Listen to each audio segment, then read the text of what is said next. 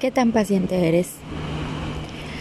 Yo puedo decirte que no soy muy paciente, que digamos. Soy una de las personas más desesperadas que llega a actuar sin pensar. Arrebatada, em, queriendo hacer las cosas en el momento, ya. No me gusta esperar. Y menos cuando las cosas tienen solución rápida.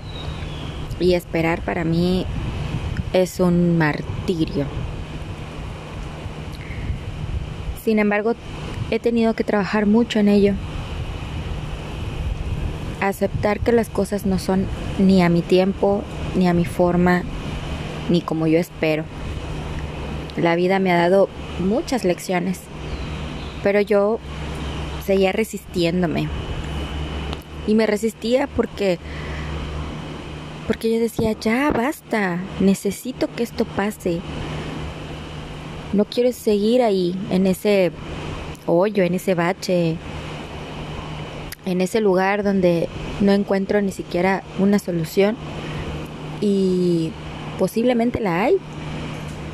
Pero todo el mundo dice tiempo al tiempo. Mi mamá, mm, de niña yo recuerdo que sí, pues como niña, ¿no? Yo era una niña inquieta, que me gustaba jugar mucho con la tierra, el agua. Siempre todos mis juguetes estaban llenos de lodo, de barro y mi mamá siempre me regañaba por eso, porque yo no cuidaba mis cosas era una niña tomboy, ¿no? De esas que le gustaba jugar con los niños a correr. La verdad es que tuve una infancia muy padre, porque todavía me tocó esa época donde salíamos a la calle a jugar con mis vecinos, eh, nos metíamos hasta que ya oscurecía y mi vida era ir al rancho de mi abuelito, ir a la playa. Para mí era algo muy normal pero vas creciendo, vas teniendo la adolescencia y en la adolescencia, bueno, yo ya vivía en, en, la ciudad, en la gran ciudad, y pues fueron cambios, ¿no? En ese momento yo pues obedecía. Si nos movíamos de un lugar a otro, teníamos que obedecer. Tengo una hermana mayor que yo y pues ella sus cambios también han sido radicales también en ciertos aspectos. Pero mi hermana, a diferencia mía, aunque tiene un carácter explosivo, perdón, hermana, te estoy balconeando aquí,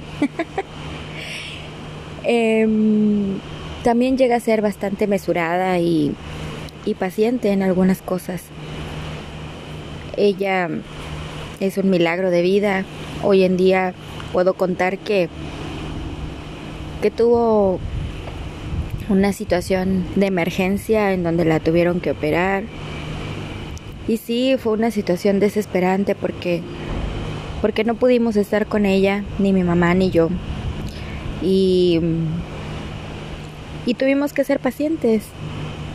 Algo que a mí no se me daba. mi mamá obviamente desesperada y estresada pensando que iba a perder a su hija. Estábamos lejos, no tan lejos, de Puebla a México son dos horas de camino en coche, pero para nosotros era una larga distancia. Y más porque teníamos que esperar a que nos dijeran lo que decía el médico y mi cuñado, en este caso, que nos dijera lo que estaba pasando para tranquilizarnos. Encima pasa en medio de la pandemia. En medio de la pandemia, donde no puedes ir a los hospitales, donde si no te sientes mal ni se te ocurra pararte ahí, que es el primer lugar donde podías infectarte del COVID. Bueno, creo que la Rosa de Guadalupe se queda corta. Aquellos que no saben qué es la Rosa de Guadalupe, es un programa mexicano que trata de la fe. me da risa porque pues, es, pues, es novela, ¿no? Pero eso pasa en la vida real, no la novela, lo que te pasa en la vida real.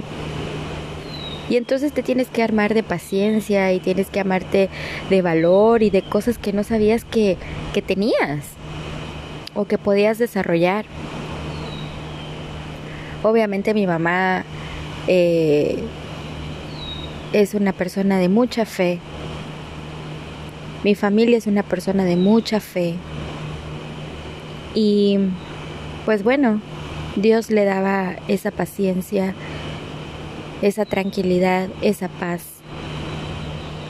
Hasta que pudimos abrazar a mi hermana otra vez. Pasaron obviamente los días, ella salió fuera de peligro. Gracias a ese médico que le salvó la vida, guiado por Dios, con su sabiduría, el cual es un superhéroe. Sí, los superhéroes existen. Y volvimos a abrazar a mi hermana y la tenemos en casa, con sus hijos, con su familia, con mi madre, conmigo. Y quise asegurarme de que ella estuviera bien. Y sí, hace poco nos, nos compartió la alegría de que su médico le había dado de alta y que, bueno, pues su vida había cambiado radicalmente. Nos tuvimos que armar de paciencia para ver cómo reaccionaba a ciertos alimentos y así. Y te cuento esto porque seguramente tú también has pasado por una situación similar o peor aún. Y o conoces un caso cercano y te tienes que armar de eso que no conocías. Y la vida te va mostrando que puedes ser fuerte, que puedes ser valiente, que puedes ser paciente. Pero también se muestran otras cosas, a lo mejor no en enfermedades, a lo mejor en una situación económica o a lo mejor en una situación de amor, ¿no? De amistad. Es decir, no voy a hacer menos ningún problema que tú tengas, puesto que cada quien tiene que vivirlo. Pero también puedes manejar mucho lo que es la actitud con que lo enfrentas y la percepción que tienes. Porque si yo me hubiera desesperado demasiado y hubiera tomado un camión para ir a la, a la, Ciudad de México a ver a mi hermana en el hospital y ver y asegurarme que estaba bien, quizá a mí me hubiera pasado de todo, un accidente, me hubiera pasado que me hubiera infectado de COVID, que, que mi mamá, no sé, también cayera enferma y, y yo por querer ver a mi hermana no estaba con mi mamá. Y después tú dices, bueno, es que así tenía que ser. Las, las cosas pasan por algo, ¿no?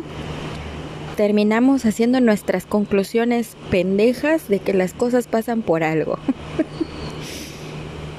no, las cosas suceden porque tienen que suceder o porque lamentablemente o para nuestra suerte así suceden. A ver, mi hermana no pidió enfermarse, mi hermana no pidió vivir esta situación donde seguramente por su cabeza pasó el dejar viudo a mi cuñado, el dejar sin madre a sus hijos. Entonces, también eso es una desesperación, estar pensando qué va a pasar con uno mismo. Pero, ¿sabes? A pesar de que yo no he sido muy paciente, tuve que aprenderlo. Y me ayudó mucho respirar. Sí. De verdad. Respira. Suspira y expira. Inhala, exhala.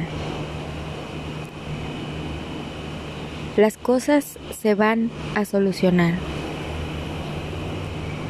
Las cosas no siempre van a ser igual. Somos personas cambiantes. Hoy nuestra lección puede ser esa, ser paciente, esperar. Pero no esperar en alguien que te prometió algo y, y, que sabes que no lo va a cumplir. No esperar en que los gobiernos hagan algo por la humanidad. No es, no. Espera en algo positivo. Si no crees en Dios, espera en ti mismo, en que seas paciente, en que las cosas se acomoden, en que, en que fluyas con la vida. Sí, ya sé, estás poniendo esa cara de que, ay, no me cagues, Michelle, ¿cómo me vas a decir eso?